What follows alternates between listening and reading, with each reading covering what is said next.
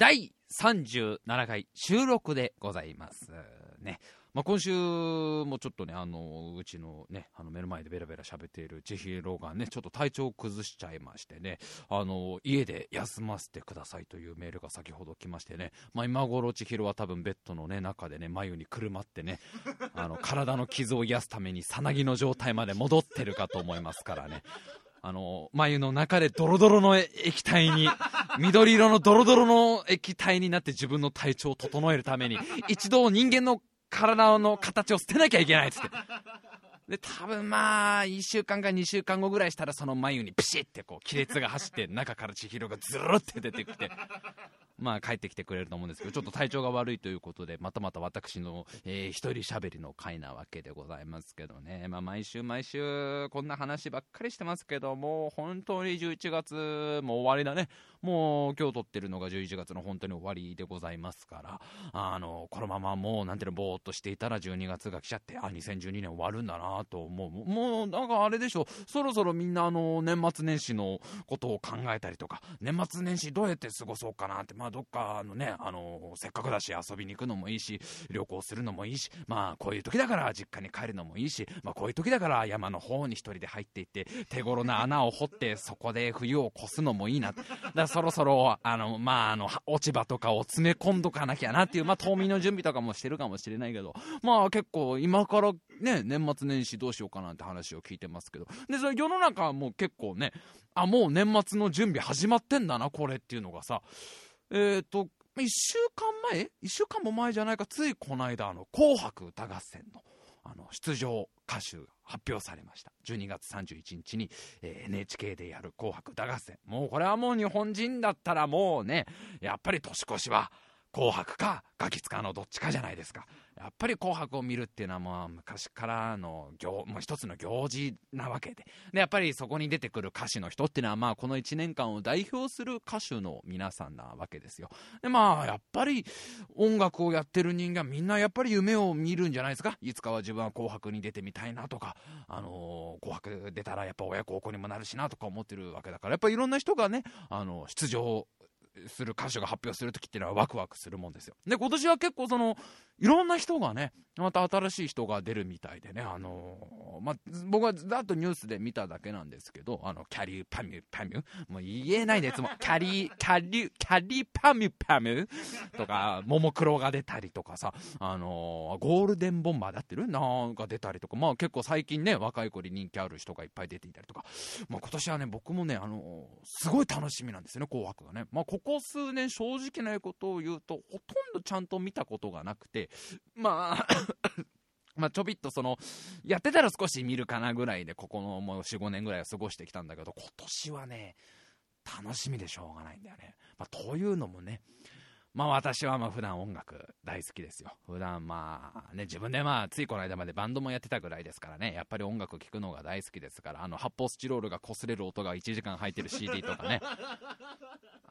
あと、よーく、7回か、最初聞いただけだとよくわかんないんだよ。最初、その買ってきた当日だと、そのアルバムの良さってあんまりわかんなかったりするのって多いんだよね。まあよくあの、音楽好きのやつが言うのはさ、スルメって言うんだよ、それを。スルメ曲とかいうの。何回も聞かないと、良さがわからないアルバムとかあるのね。で、何回、1回聞いただけだと、あれなんかこれ、なんか思ってたのと違うな、このロックバンドのアルバム違うな。2回聞いてもあんまわかんない。でも3回、4回、5回と聞いてって、まあ大体7回目ぐらいで、あれ？れこれもしかして後ろの方にぼんやり女の人の声入ってるんじゃないのか？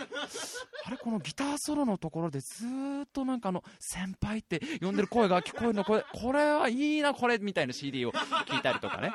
まあそういう音楽ライフを過ごしてるぐらい、まあ、僕は音楽好きですけど特に僕はあのゆきさんがすごい好きなんですよこのラジオで、まあ、ちょいちょい触れてはいるとは思うけど、元ジュディマリのユキがもう超好きですから、もう崇拝してますから、もうちょっとしたもう摂取ですからね、僕にとってユキの音楽を聴くっていうのは、そのユキが、えー、今回はね、あのソロとして初出場っていうのがもうすっごい楽しみであってね。で、さらに僕はもう、楽しみなことがございましてね。というのもね、まあ、今回、まあ、いろんなその初出場の人が多かったりとか、あとは、まあ、一回出たことがあるんだけど、ここ最近あまり見てなかった人がまたカムバックで出たりとか、まあ、いろいろ騒がれてる中でね、今回やっぱり一番大きなニュース、紅白歌合戦のこの出場者の中で一番やっぱり大きなニュースってのはやっぱりこれでしょう。小林幸子さんが、まさかの落選という、あの小林幸子殿が、まさか今回の紅白歌合戦には出場しないことになったっていうね。小林幸子さんっつったらもうさ、やっぱりさ、日本のこの1年間の、1年間を締めくくるには、やっぱりあの人の衣装を見ないと、年は越せないよと。思ってきたわけじゃないですか。やっぱこの30、33年間連続でこう出場されていたということなんですけどね、やっぱりあの方の衣装を見るのが歌合戦のもうメインイベントですから、歌とかじゃないです。衣装を見るっていうのが、やっぱりこの1年間頑張ってきたね、自分へのご褒美であったわけですよ。それがなんと今回はね、小林幸子さんはなんと今回落選ということで、あのー、33回の連続出場記録はついにここでストップみたいな。今回は出ませんってなったの。でね、僕は思うわけですよ。小林さんのこの、ここ最近の衣装、ちょっともうやばかったじゃん、もう。例えば、去年ですよ。去年、ね、小林幸子が着てきた衣装。ね、小林幸子が着てきた衣装ですよ。皆さん、衣装と言いながら、あの人は、巨大な獅子舞に乗ってきたんですよ。ね。です。それは、衣装、え、衣装？え、セットじゃなくて衣装？衣装なんだ、そうなんだ。ね、今から2年か3年ぐらい前かな、小林幸子さんが来てきたのがさ、あれ何年 ?2009 年か10年ぐらいかな小林幸子さんがこう出てきたわけ。じゃあ小林幸子さんの番ですってこうわーって出てきて、また綺麗なドレスを着てるわけですよ。ああ、やっぱり小林幸子さんは衣装にすごくお金と、あの、命をかけてるんだなと思って出てきて。で、しばらくその衣装で歌ってたらさ、途中からさ、その、後ろのカーテンっていうか幕が開いてさ、でっけえ小林幸子が出てくるっていう。小林幸子のでけえロボットみてえな小林幸子が出てくるっていう回があったじゃん。メガ幸子って呼ばれてたけど。で、小林幸子はそのメガ幸子の手のひらに乗って歌うっていうさ、これ俺の妄想じゃなくて本当にやってたからね、それを。あのあたりから多分みんなもさ、もう、もう誰もこれ止めらんないんだな、みたいな。もうここまで来たらどこまでやってくれるか楽しみだな、おい、と思ってたらさ、したらなんと今回はね、まあちょっと出れなく、出れなくなりましたって、どうしてもちょっと枠が足りなくてダメです。俺はね、思うんだよ。まあ、幸子がこんなに引き下がるわけがないと。だってさ、メガ幸子さ、見た人は覚えてると思うけどさ、あの全長10メートルぐらいの小林幸子だよ。あれ、そんな1ヶ月前とかでできるもんじゃないでしょ。あれ多分、なんか多分3年ぐらい前から、あのサイドセブンあたりのコロニーで、あの、地球連邦軍が極秘に開発してたんでしょ？アムロレイのお父さんと一緒に。多分、小林幸子の衣装ってリアルな話さ、もう1年前からとか多分企画してると思うんだよね。それぐらい毎回お金もかかってるし、作るのも大変なわけだから、今回こんなさ、あね、あのー、紅白歌合戦1ヶ月半ぐらい前に、急に、幸子さんすいません、今回出番ないですって言われたってさ、絶対用意してるわけじゃん、ギガ幸子を。ギガンティック幸子を。全長200メートルぐらいの、あの、上半身が幸子ジェットで、下半身が幸子タンクで、それが合体して、で、真ん中の胸のコアの部分に幸子が乗り込む。乗り込むってか、フェードインで吸収される。あのギガンティック幸子は絶対にさ、もう準備されてると思うんだよね。絶対に。もしくは、あの、小林幸子さんの事務所の地下もうほんと300メートルぐらいに、イガンティック幸子は十字架に貼り付けになって封印されてると思うんだよね。胸にこう槍が刺されて。もう準備万端だと思うんだよね。でこんなそんな急に出れませんってなったって絶対ね幸子さんは俺の予想だともう当日乗り込んでくれると思うんだよ。当日多分ね10時半ぐらい「紅白歌合戦」が一番こう盛り盛り上がってきたぜみたいな10時半から11時ぐらいの時にあの会場の NHK ホールの天井をバーンって ぶち破ってでっかいあの人の拳の形をした何かがドーンって突き破ってそこから小林幸子の巨大な小林幸子の顔がぬっとこう顔を表して 私をそんなね、ないがしろにするんじゃないわよ。つって、その場にいるキャリーパミュパミュとかを掴んでね、私が本物のファッションモンスターよ みたいなこと言って、カーンみたいな、絶対大暴れしてくれると思うんだよね。で、それを、あの、多分今回初出場の三輪明宏が止めるんだよ。オーラの力で、な、何かの力で三輪明宏、今回初出場だって言ってたからね。それも楽しみなのがさ、三輪さんは果たして、どっち組なんだよっていうのはみんなこう思うわけじゃない。ね、三輪さん、え、それは言っていいのかな？みたいな。聞いていいのかなってみんなそわそわした中でさ、この間その、紅白の出場歌手のさ、インタビューっていうか記者会見みたいのがあってさ、なんか記者の一人がさ、三輪さんはどちら組なんですかみたいなことを聞いたみたいなのね。したら、美輪さんはその時、私は桃組ですみたいなことを言ったって言うんだけど、桃なんて可愛いもんじゃねえだろもう、なんかもう、虹色、虹色つってもその鮮やかな方の意味じゃなくて、なんつうの、サイケデリックって言葉が一番あるんだけど、なんつうかもう、トリップしたような色だろいろんな色が混ざってよ。なんか中学生ぐらいの油絵のあのパレットの色みてえな、パレットの中でぐちゃぐちゃになった油絵の具みてえな感じなんだろ、宮さんが出てきたら。もう何かわからない色組になるだろう。これがもう、だから三輪さんが出るっていうのも相当楽しみなわけでございます。もうね、だから今回の紅白はね、俺はだからいつその幸子が乗り込んできて、会場をメタメタにして、それをここ数年おとなしくしていた、あのー、三河健一が、三河健一もここ4、5年ぐらいね、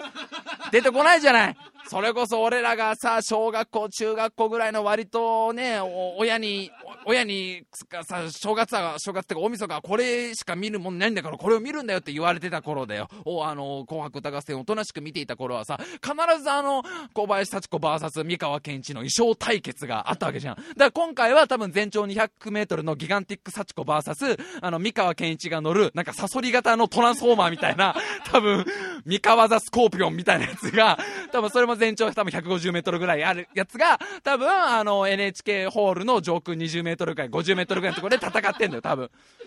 な、空中戦を多分それを行っていて、その間を三輪さんがオーラの力で、こう、たまらこそつってこう、その2体を謎の超能力みたいので引き止めるんだけど、もうそれ歌合戦っていうかもう怪獣大進撃みたいだけどね。多分今年の大晦日はそうなると俺思うんだよね。だから今から楽しみでしょうがないんだよね、それがね。というわけで皆さん今年のね、12月31日は、ね、皆さんいろんななんかね、初詣に行ったりとか友達と飲んで過ごすとか考えてると思いますけど、今年は見逃しちゃいけない。絶対に小林幸子と三河健一の怪獣大進撃が見られますから。ね、えお楽しみにというところで、じゃあ今週も参りましょう。タイムマシン部 2!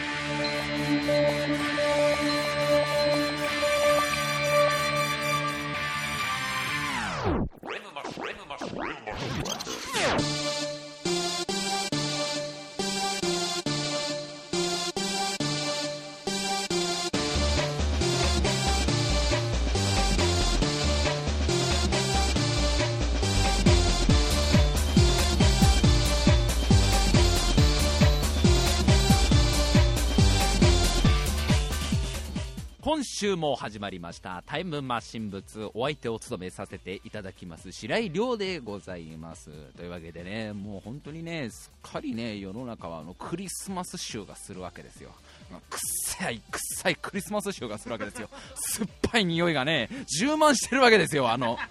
なんというかあのー、あアジの干物を4年ほど 干し続けたような生臭い生臭いね。あのー、イカ臭いイカ臭い匂いがするわけですよ。クリスマス臭がね世の中にはするわけですよ。もうすごいね今からあのイルミネーションなんかが街にだいぶこうねあの飾られていてまあもうこんな時期からあのクリスマスクリスマスマスするんだみたいな。どうなんですか？我々のタイムマシン物は皆さんクリスマスの予定っていうのはね。ね、なかなかみんな浮かない顔してますけどね、構成作家の関口君なんか今からね、あのサンタさんにならなきゃいけない修行を今受けていますからね、あのね一人息子が待っているわけですから、やっぱりあのゆうと君、ゆうと君初めてのクリスマス、今回が、そ2回目 ?2 回目のクリスマスだから、今回のクリスマスやっぱりあのかなり気合を入れるために、今からあのトナカイの調教を毎日毎日訓練と行ってますけどね、AD 笠原さんは24日、25日は、あの芝居お芝居の稽古があるから僕はそれでいいんですってちょうどうまい口実を見つけたっていうね、ね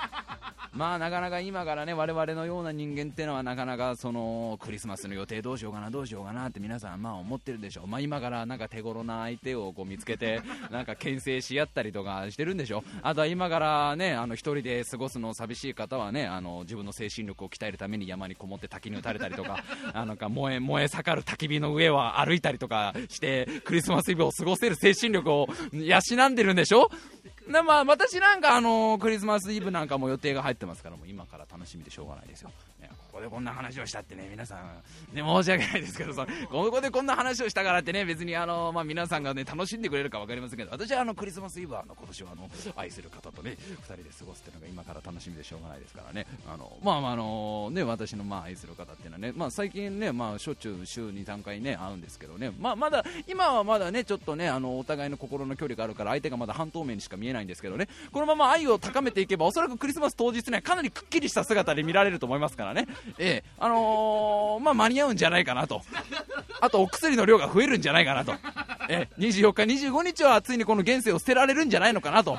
思ってるわけですけどね、まあ、クリスマスいろいろ、あのー、皆さん予定があったりとか予定がなかったりとか。でも世の中はすっかりクリスマスだなと思うのがさこの間さコンビニに行ったのね。お仕事の帰りに夜の9時ぐらいにスーツ姿でコンビニに行ったわけよ。で別にまあ何かこう買おうと思ったわけじゃないんだけど、まあ、なんとなくその最寄り駅のあローソンに入って、まあ、ジュースを見たりとかさこうパンを見たりとかなんかまあ甘いもん見たりとかしてたらさ本のコーナーねコミックのコーナーに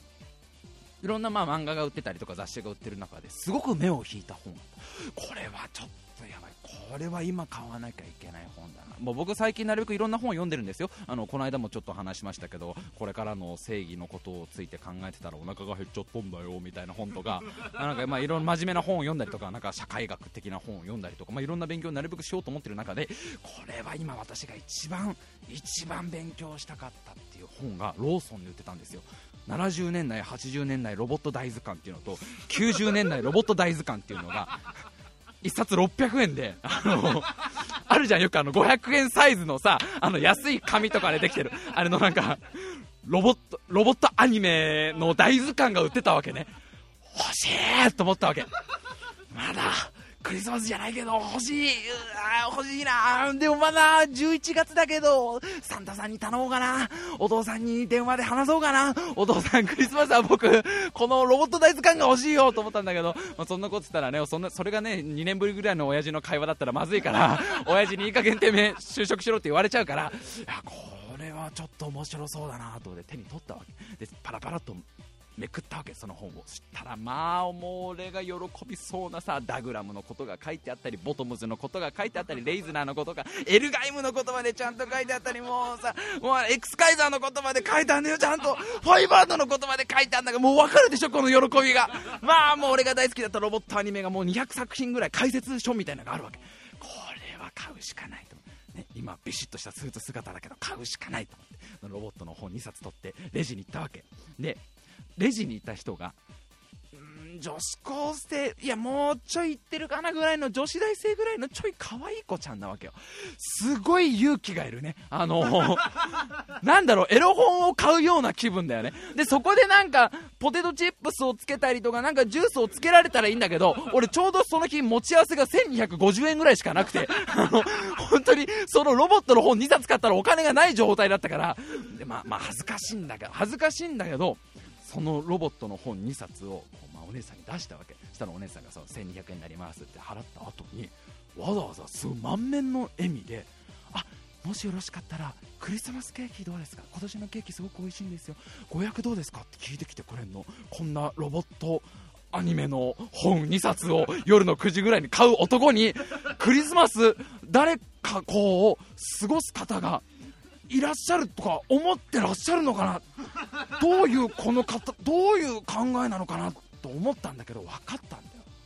あのロボットアニメの本をさこう私がスーツの格好で買ってったわけじゃない。ね。多分あの女の人はあ多分子供に買ってあげるんだなの考え方なんだよね。だからもしよかったらご家族で過ごすクリスマスにローソンのクリスマスケーキはいかがですかの勧め方だったんだよ。だからすごいなんか優しい笑顔でさそれ仕事だから進めますって感じじゃなかったのね。普通なんかほらバイトの女の子だったらさ多分ま店長に言われてるとかだったらさあのすごいやる気のないおでんどうすかみたいなあるじゃん。あ のおでん始めましたみたいな。どこのコンビニ行ってもやる気のないおでんコールあるじゃん。あんな感じであケーキどうすかじゃないのよ。ああのよかったらあのケーキどうですか？まだ予約も十分取れますしみたいな。すごいなんか親身に進めてますみたいな。のはきっとこんなに子供のためにあのロボットアニメの本を買ってあげるパパならケーキも買ってあげた方がいいわっていう優しい心だったんだね。もちろん一人ぼっちですよ。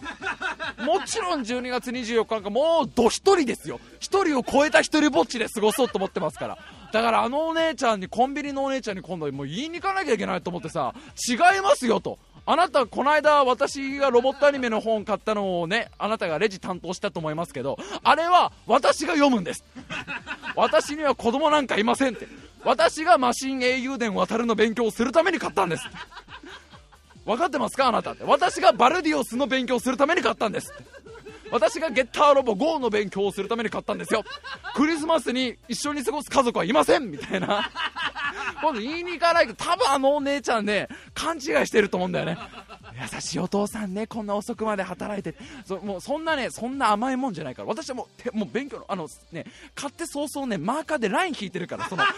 ロボット大図鑑に。覚えとかなきゃいけないなみたいなところに。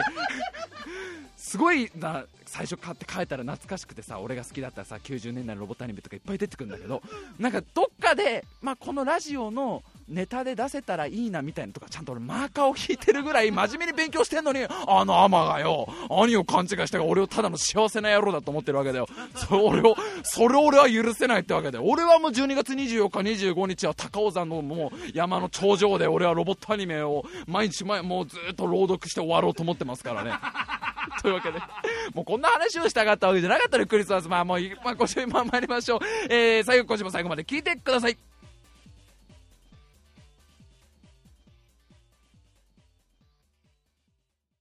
まあね、ケーキ食べたいんだけどね。ケーキも食べたいし、あと俺、あの、正直に言うと、あの、長靴に入ったお菓子セット超欲しい。あれ超嬉しくなかった？小さい頃。あれがあると。あれ何なんだろうね。入ってるお菓子って割とさ、二軍選手みたいなお菓子ばっか入ってんだけどさ、わかるみんなの長靴の形を、まあ、靴下なんだけどね、靴下なんだけど、まあ、長靴みたいな形をしたケースの中のお菓子がいっぱい入ってるやつ。あれ買おうかな、俺今年。俺あれ、今年、俺あれ2つ買って、で、24日の日に自分で枕元に置いて、で、25日の日に朝起きたら、うわーお菓子のあの、長靴のお菓子だっつって全部食べて、その後の長靴を履いて遊ぼうかな、俺。それぐらいやらなきゃ、なんか、無礼だもんね、せっかくのクリスマスにね。まあ今からあれなんだってね、あのー、プレゼントのさ、予約とかがもう始まってるっていうのがさ、俺ちょっとこの間聞いてびっくりしたのがさ、あのー、トイザラスで働いてた友達がいるんだけどさ、おもちゃ屋さんのトイザラス。もうほんと戦場みたいなんてね、これぐらいの時期から。で、最近は特にさ、あの、仮面ライダーの変身ベルトなんかがものすっごい売れるから、もうまあ、1ヶ月前からとかも問い合わせが殺到してるぐらい、ね、もうとにかく今からおもちゃ屋さんは準備が大変なわけですよ。だからまあやっぱ今からだからサンタクロースなんかも超大変だよね。今から資金調達にこう繰り出さなきゃいけないわけでしょ。世界中の子供たちにプレゼントをあげるためにさ、いくら必要なんだって話じゃない。しかも今年はなんか Wii U とかも発売されちゃったから多分子供たちが、サンタさん Wii U 欲しいって言ったらもうサンタさんは今からいろんなスポンサー集めをしたりとか、多分今からね、バイトの日にちをちょっと増やしてもらったりとか、消費者金融にいろいろ回ってお金の工面をしたりとか、多分あの、先代の、こう、先代の、あの、形見のサンタクロースの衣装を七に入れたりとか、あと、タンスの中の貯金をこうね、それを資金にしたりとかしてね、奥さんにこう、掴まれてね、それは、あの子の学費のためだからみたいなことを言われながら、多分サンタさんは今お金の工面にすごい大変なんだろうけど、まあ、とにかく今からその、プレゼントってのはこんな1ヶ月ぐらい前から結構ね、おもちゃ屋さんとかは大変なんだって話を聞いてて。で、まあ、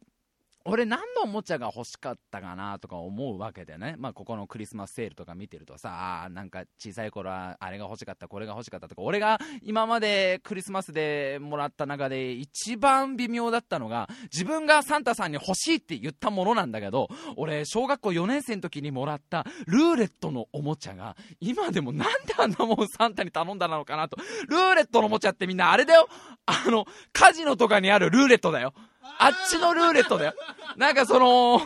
なんだ？なんか、なんかあの、なんかゲーム性のあるさ、なんかその、あのゲームっぽいやつじゃないよ。がっつりカジノで、こう、ディーラーの人が回すルーレットだよ。あれがなんか欲しくて欲しくて、サンタさんに頼んで、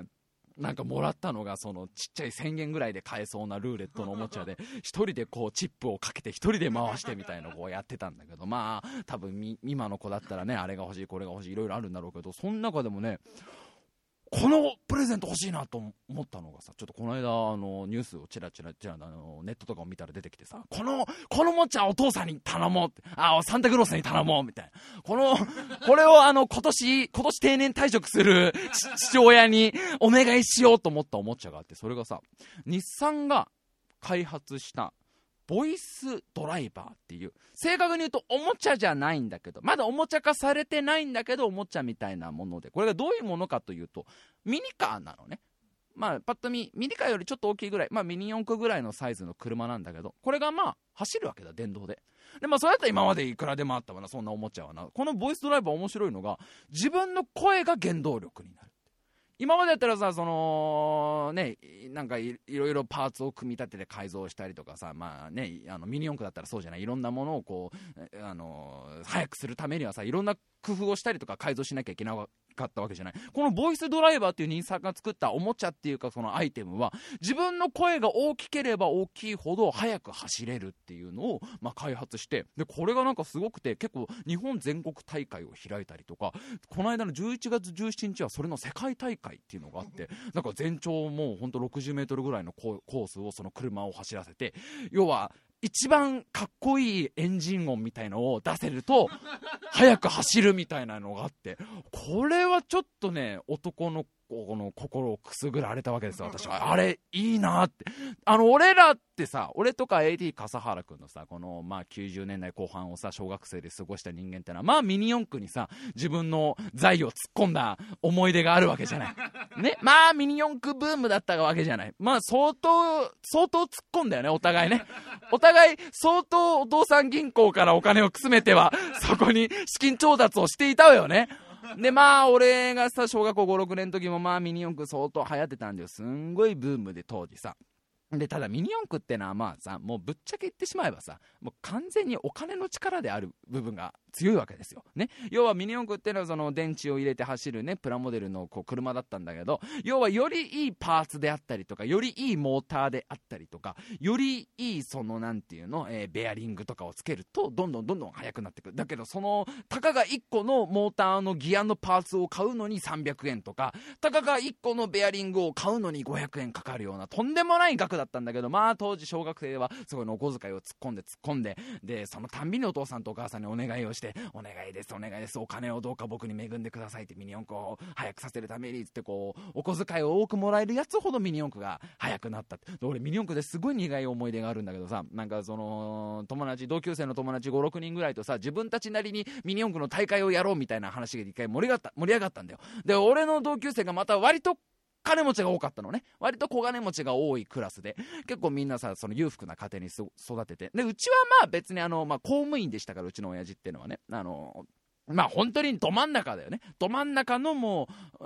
超標準みたいな家だったんだけど、特にその、お小遣いがすっごい厳しい家だったから、まともにそんな、なんていうの、ミニ四駆のパーツとかを買えるような人間じゃなかったんだよ。で、だけど裕福なやつの子供なんてのは割とさ、お金なんかもあるしさ、ちょっと頼めばミニ四駆のパーツなんかいっぱい買ってもらえる連中と一緒に大会を開いたのね。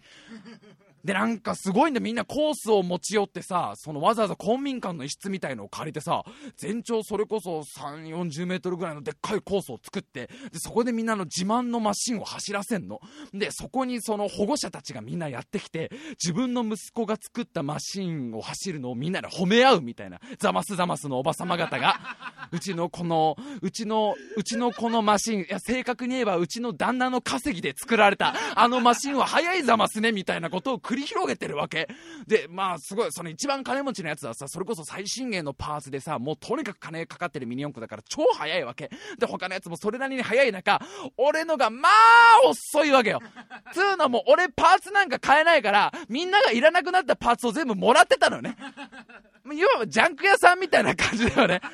白井このパーツいらなくなったからあげるよって言われたの、ああ、ありがとうございます。すいませんね。くず屋さんみたいな感じだよね。落語で言うとこのね。ああ、りがとうございますね。えー、大切にいたしますから、みたいな感じで。みんなのパーツの寄せ集めのリサイクルみたいな車だったから、まあ遅かったの。で、俺の車がこうシャーって走って、走ってるんだけどさ、まあ速い奴らっていうのはとにかく速さ重視だから、あまりにも速いとカーブとか曲がれなくてコースアウトするのね。で、結構みんコースアウトする中、俺のはスピードが遅いから一回もコースアウトしないわけよ。で、それを見たそのザマスおまさばのあの感想が一言、あの車は安全運転なのねっていう。それを小学校5年生の子供に言うっていう神経が、俺未だに覚えてんのもその時の。そのお母さんの言った、あ、あの車安全運転なのねって。安全運転せざるを得ないんだよって。っていう、もう小学校5年生、もう11歳、12歳ぐらいから格差社会ってっていうのを痛感しなきゃいけなかったおもちゃがミニ四駆。それ、そういうおもちゃだから、ミニ四駆っていうのは。格差社会を痛感しようぜ、みたいな。いや、まあ、まあね、本当のこと、まあ本当のことっていうかさ、ミニ四駆好きな人から言わせりゃさ、あの、金かけなくたって改造で速くなるんだよとか言う人もいるかもしんないけど、まあだいぶその、お金の部分が強かったわけだけど、この、もうボイスドライバーは、声が大きければ、速くなるわけよ。とにかくその、出している声のエンジン音のこの、うーんっていう音がでかければでかいほど、デシベル数が高ければ高いほどスピードが上がるっていう、あの、おもちゃというか、まあ、車なわけね。で、まあ結構大の大人とか子供とかがその大会には参加して、みんなで声を張り上げて、あの、声がでかく、ずっとでかい声を出し続けられたやつが優勝するみたいな大会なの。もう超出たかった、これ。これもだって、もう、だ、要は呼吸法から勉強すればいいわけでしょ。その、当時俺がミニ四駆をさ、少しでも速くするためにしていた努力っていうのはさ、少しでもパーツを安く売っているおもちゃ屋さんを探すことからしてたんだよ。なんて涙ぐましい称号だと思わない？みんなと同じところのおもちゃ屋さんで買っていたら僕だけパーツを買えないから、どっかに安いパーツ屋さんがないか自転車で1時間ぐらいかけて探すっていう努力をしてたんだよ。そんな努力をしないで毎日毎日呼吸法を、とか やったりとか、毎日毎日腹筋をしたりとかすれば勝てるわけじゃん。で、今はね、このボイスドライバーっていうのはね、なんか結構これから大会を開いたりとか多分展開をさせていくみたいなことを結構ネットとかでも記事が出たりしてたんだけど、今はまだこの、要はさ、声の大きさだけがまあ、なんていうの、勝負の鍵になるわけだよ。声がでかければでかいほど、そのでかい声をずっと出せば出すほど、あの、速く走れる。けどさ、この世の中さ、たかだかそのスマートフォンの中だってさ、音声認識システムみたいのがあるわけだよね。あの、声で検索をしてくれたりとか、声で入力してくれたりとか、もうちょっとした言葉をさ、あのー、機械が認識しているわけだよ。もうそろそろだから人類はひっくり返されると思うけどね。そろそろターミネーターの世界にはなると思うけど、機械が言葉を理解す、ある程度理解できるわけだから、そのシステムをこのボイスドライバーに組み込んだら、もう憧れのレッツゴーの世界になるわけだよ。俺らが言うとこの。だ要はさ、その、ブーンブーンとか言わなくたってさ、これからは、いけと言った、その、いけの、ね、いけの心の高ぶりによってスピードが変わるわけだよ。思い、思いで変わる。ミニヨ、ミニ四駆の漫画で昔あったんだよね。レッツゴーっていうね、ミニ、俺らが小6ぐらいの時にやってたアニメでさ、その中に出てくるレッツゴーっていうさ、そのレッツ、レッツっていうのとゴーっていう兄弟がそのミニ四駆のね、あの大会に出る話なんだけど、改造とか関係ないんだよね。行けって言えば早く走る。頑張れって言ったら早く走る。その時代が来るわけですよ。そうなれやば、そうなったらもうハングリー精神がさ、強いものが勝つわけだから、行けとか、見返してやれとか、こんな小金持ち連中に負けるなとか、こ、この、このレースに勝てば大会に出られるんだとか、この大会で優勝すればお父さんの保釈金が払えるんだみたいな、ハングリー精神がね、ハングリってか背負いすぎだけど、小学生が。お父さんの保釈金とか背負いすぎだけど、そういう気持ちが乗っかれば、より早く走れるわけじゃない。したらもう格差なんて関係ないわけですよ。で、よりその自分の持っているマシンに思い入れが強ければいいわけですよ。お金持ちの子なんかはさ、割と新しいマシンが出たらすぐ買ったりとかさ、もういらなくなっちゃったらすぐ人にあげたりとか、俺なんかもずっと1台のミニ四駆をさ、改造して改造して保ってたわけだよ。そういう思い入れの強さが、あの、声に出れば走るわけじゃない。この、このマシンは、おじいちゃんが最後の最後まで病室で震える手で作ってくれてたマシンなんだ。徐々に徐々におじいちゃんの心拍数の、あの、測るピッ、ピの音が、ピッ、ピの音がゆっくりになってくのに、モーターのギアの音だけはどんどんどんどん速くなってたマシンなんだ。おじいちゃんの命を吸ったマシンなんだよみたいな気持ちを込めていけって言ったら多分速く走るわけじゃん。これだからね、まだ商品化とか、ま、目処立ってないみたいなんだけどね、開発したらさ、開発してもらって商品化したら買おうね。で、その Google とかと連携してもらって音声認識システムとか入れてもらってさ、その感情まで読み取れるようになったらさ、もういろんな気持ちをそのマシンに込めれば早く走れる。ああ、もう欲しい。お父さんに頼もう、これ。おと、お父さんに、あの、もう欲しくなっちゃったっつって。欲しくなっちゃったって今度メールで送ろうと思いますって。ねだからね、クリスマス今から楽しみですなというところでございます。今週あのコーナーがやるんで、あの、ありますんで、どんどんじゃあコーナーやってまいりましょう。今週からでございますね。えー、おまかせランキング。えーと、今週いっぱいメール来てますんで読んでいきましょう。今週のお題はバナナが5位になるランキングでございます。もうたくさん調べてきていただいてますよ。本当にねもう投げやりのお任せだったんですけどね皆さんありがとうございます。えバナナが第5位にランキングするラン、えー、第5位にランキングするランキングはどんなものがあるかというのでねいっぱい来てます。じゃあどんどん紹介していきましょう、えー、ラジオネームバルムンク、えー、バナナが5位になるランキング。推理小説家に聞きました。凍らせて狂気に使いたい食べ物。第5位。バナナ。まあ、これはまあ、わか、わかるわな。あわ、あ確かに、まあ、なんとなく狂気に出てきそうな感はあるね。ちなみに1位は肉っていう、だいぶ、だいぶぼんやりした、全体、全体的にぼんやりした1位だなと思ったけど。でその、なんかさ、俺、こう、なんか絵が好きなんだよね。この聞いてる時の絵が。あの、だってすごい、あの、推理小説家のさ、横溝正史とかさ、多分いろんな大御所の西村京太郎とかいろんな人にとか、いろんな人にさ、もし、あの、凍らせて、あの、狂気にしたい食べ物は何ですか？うん。肉だね。みたいな、だいぶ魔法を置いて、それを肉って言う、なんかその、だいぶ小説家と肉っていうワードが結びつかない感じがいいなと思ったね。はい、行きましょう。ラジオネームぼっちっち。えー、バナナが5位になるランキング。肉食動物100匹に聞いた。空腹で死にそう。でも、肉が周りにない時に、なんとか食べられそうなものランキング第5位バナナって。それ、ど、生き、それは、生き残れんのかなっていうと。えー、ラジオネーム腹黒娘。全国の下ネタ好きの女子高生に聞きました。この人ね、ちなみに女子高生なんだね、この人もね。えー、思わず、あ、そっちの意味じゃないよと言っちゃう単語、第5位バナナ。ちなみに1位は白井さんが大好きな電話でしたっていう。電話は女子高生が使っちゃったらもう、そっちの意味になるだろう。えー、続いて、ラジオネーム、売れない焼きそばパンさんが調べてきてくれました。バナナが5位になるランキング。原宿のクレープ屋さんのクレープの生地の皆さんに聞いてきました。どの具でクレープ人生を全うしたいか。あ、バナナなんだ。バナナ5位なんだね。えー、ちなみにこの方他のランキングも調べてきてくれてましたね。えー、あの、3位にチョコバナナが入ってるというね。ちょっと意味が違うんだろうね。チョコバナナとバナナだとね。2位がチョコバナナホイップクリーム添えだと。で、1位が、本当はホットケーキになりたかったんです。それを何？原宿のあの、焼かれてる薄い皮の奴らは全員思ってんの 1位ってだいぶな数だと思うよ。あのー、ね、だって、休日の原宿なんか行ったら結構クレープ屋さんって出てるじゃない。あそこの薄い顔たちはみんな、本当は、ホットケーキに生まれたかったんですよ。本当は日曜日の朝ごはんとかに出されるホットケーキ、あの真ん中にバターを乗っけられるホットケーキになりたかったんですよ。みたいな。いや、食いたくなくなるわ。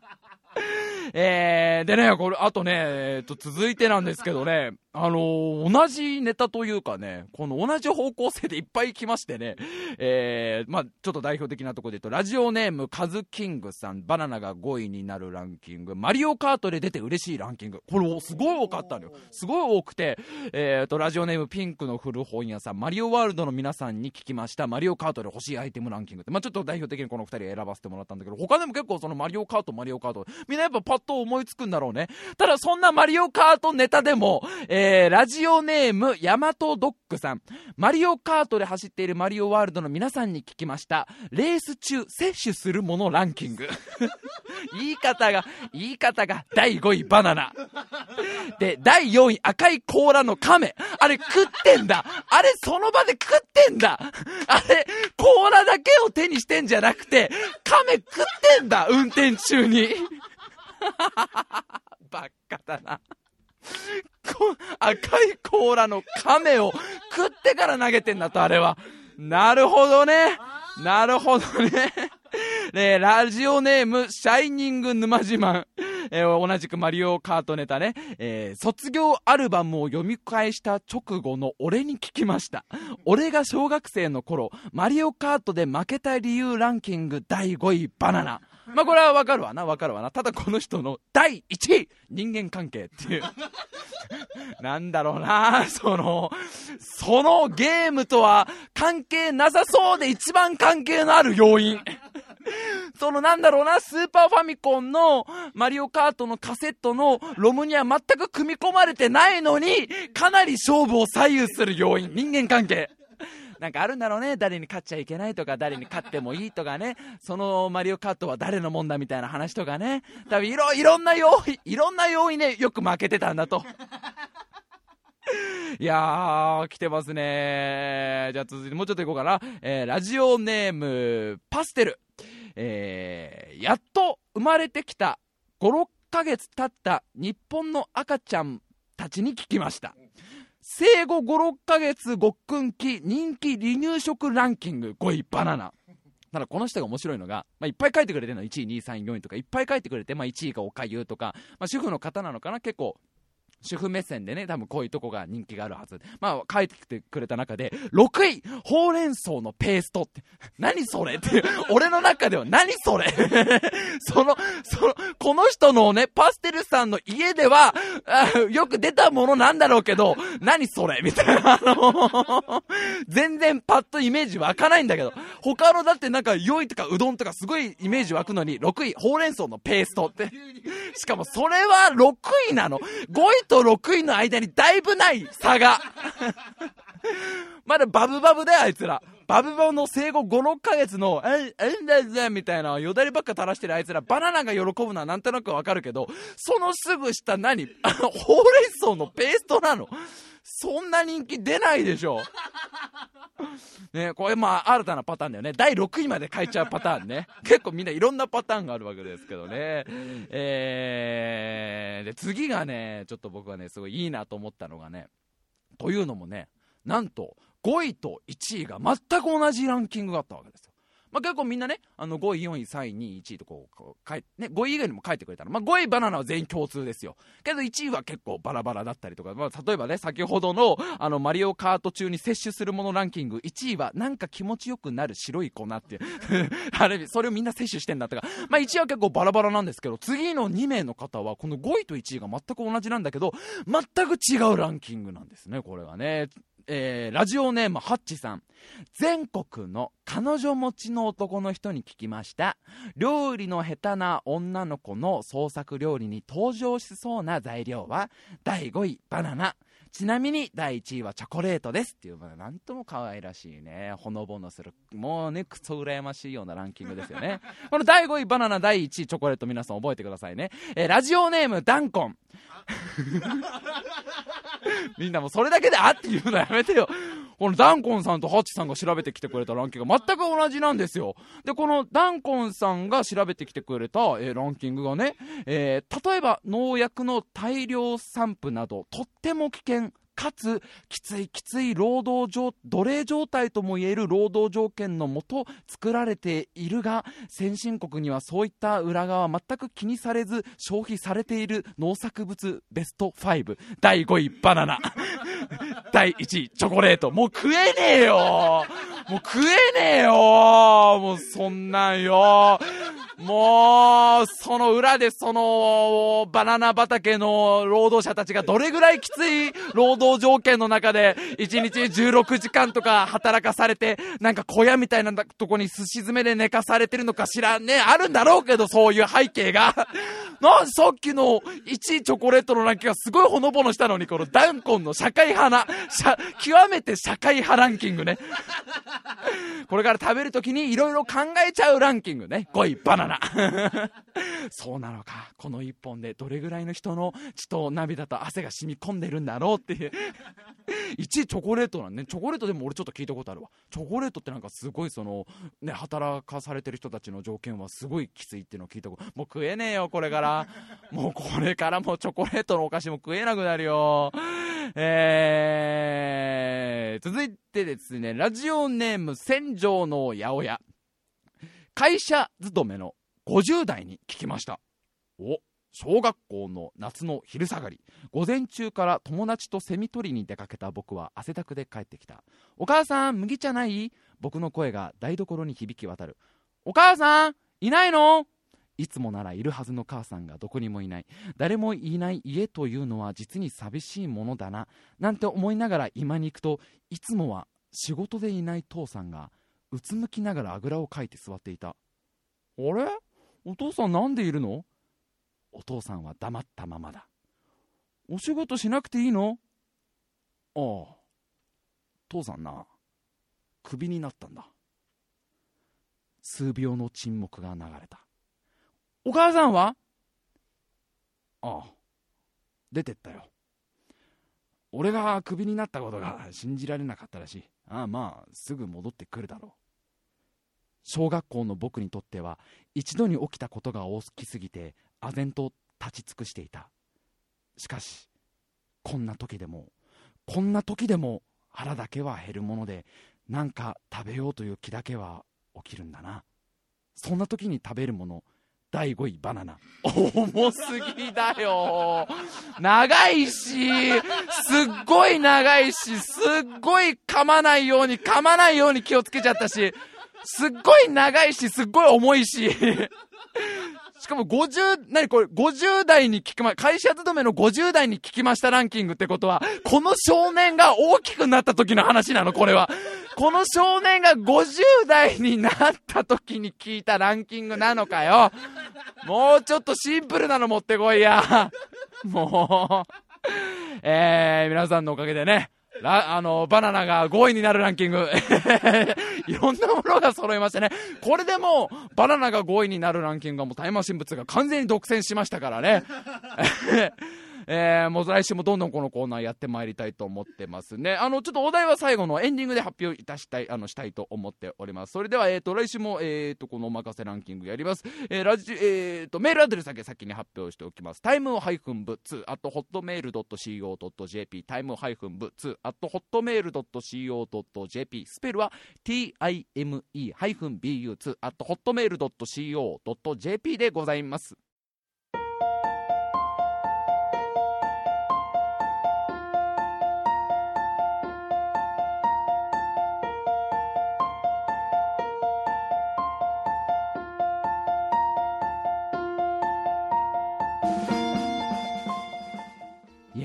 おまかせランキングはもういいね。第1週からかなり皆さんのおかげで盛り上がってますね。えー、来週のおまかせランキング皆さんに調べてきてほしいもの決まりました。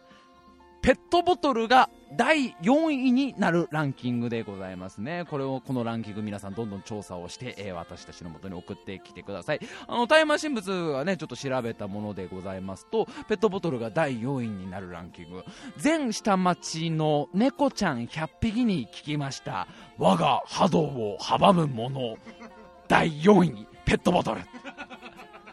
ね、マーキングできなくなっちゃうから。マーキングできなくなっちゃう。第3位がボンネットって言ってました。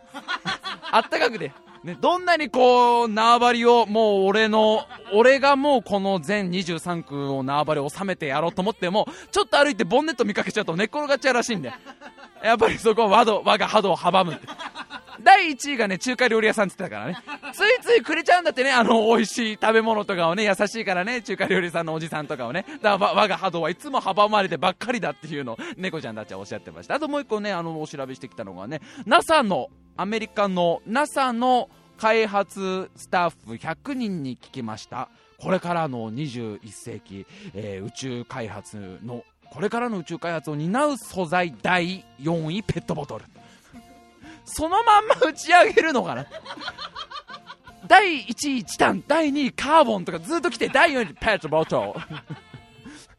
え？みたいな。ペットボトル。いや、ペットボトル。そのまんま、そのまんまなんですか？そのまんま打ち上げる気ですか？あれ、大気圏とか多分突入できないと思いますけど、みたいな。えー、皆さんもこんな風にね、あの、ペットボトルが第4位になるランキング、どんなランキングでもいいです、送ってきてください。あの、今週の新たなね、あの、後ろも決めちゃうという、第5位までつってのに、第6位まで作っちゃうパターンであったりとかね、まあもちろん第1位まで考えてもらったりとか、いろんな、えー、第4位だけです、だけでももちろんいいです、送ってきてください。というところでございます。あと、笠原くんがね、えー、年始に舞台に出るといういうことでございます。タイマー新物のホームページにもリンクが貼ってありますので、ぜひぜひ、えー、皆さんどうかチェックしてあげてください。というところでございます。今週も最後まで聞いてくださいまして、ありがとうございました。